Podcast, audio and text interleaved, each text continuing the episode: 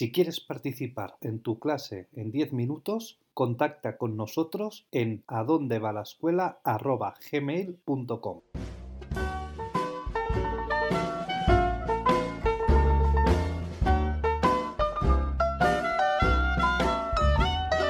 Esto es tu clase en 10 minutos.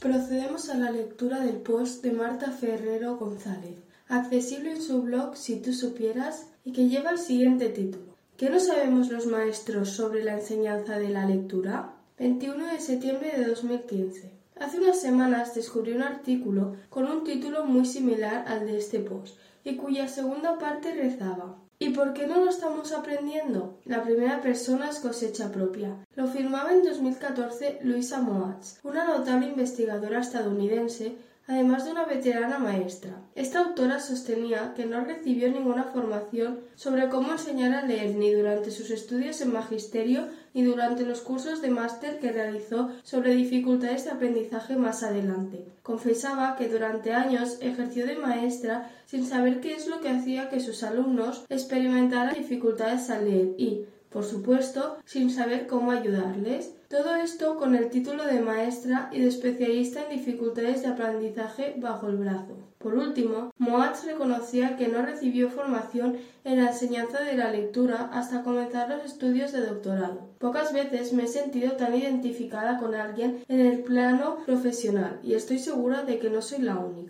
En esta ocasión no voy a tratar de responder a la pregunta que da título a este post, sino que me voy a centrar en la segunda cuestión. ¿Por qué los maestros no estamos aprendiendo cómo enseñar a leer? La respuesta es sencilla, aunque no así la solución. Porque la universidad no nos lo está enseñando. O, más concretamente, porque la formación universitaria en esta materia es, en demasiadas ocasiones, escasa, tanto en tiempo como en contenido. Por supuesto, como en todo, hay honrosas excepciones, pero me temo que no es la tónica general. En cuanto al tiempo, solo hay que entrar al azar en dos o tres escuelas de magisterio y revisar las asignaturas de la especialidad infantil para comprobar que frecuentemente a la enseñanza de la lectura solo se le dedican seis créditos en toda la carrera.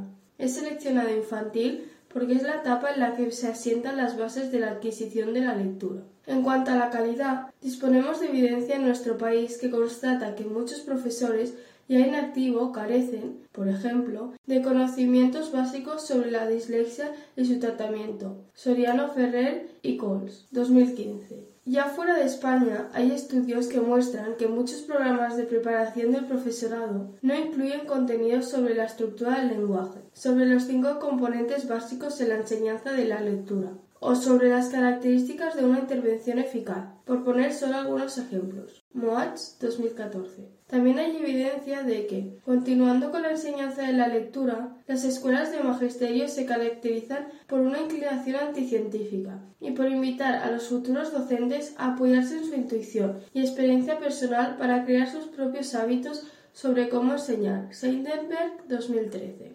Como consecuencia, hoy en día muchos profesores terminan la carrera de magisterio sin aprender. Por ejemplo, la inversión de letras no es un síntoma de la dislexia aunque aparezca en algunos manuales, que salvo en casos concretos, el método global es el menos eficaz a la hora de enseñar a leer, o que el conocimiento fonológico y el principio alfabético son dos cosas bien distintas.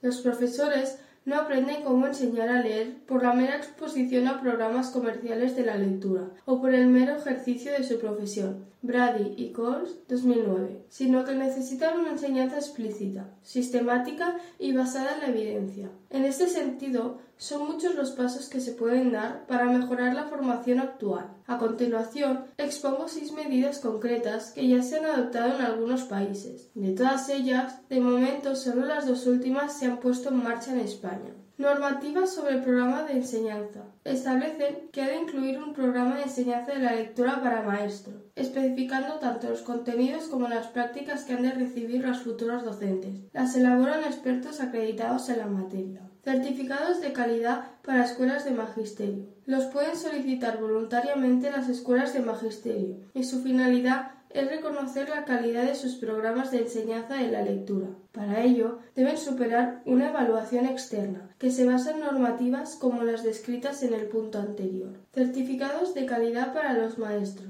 Reconocen a nivel internacional la alta cualificación de los docentes en la enseñanza de la lectura. Para ello, estos deben presentarse a una evaluación externa en la que se consideran tanto aspectos teóricos como prácticos de su formación. Al igual que en el caso anterior, la solicitud de este tipo de certificados es voluntaria. Rankings de los programas de formación del profesorado. Clasifican a las escuelas de magisterio en función de la calidad de sus programas de enseñanza de la lectura. Aunque son controvertidos, en los lugares donde se han publicado se ha generado un debate muy interesante en torno a la necesidad de mejorar la formación de los maestros.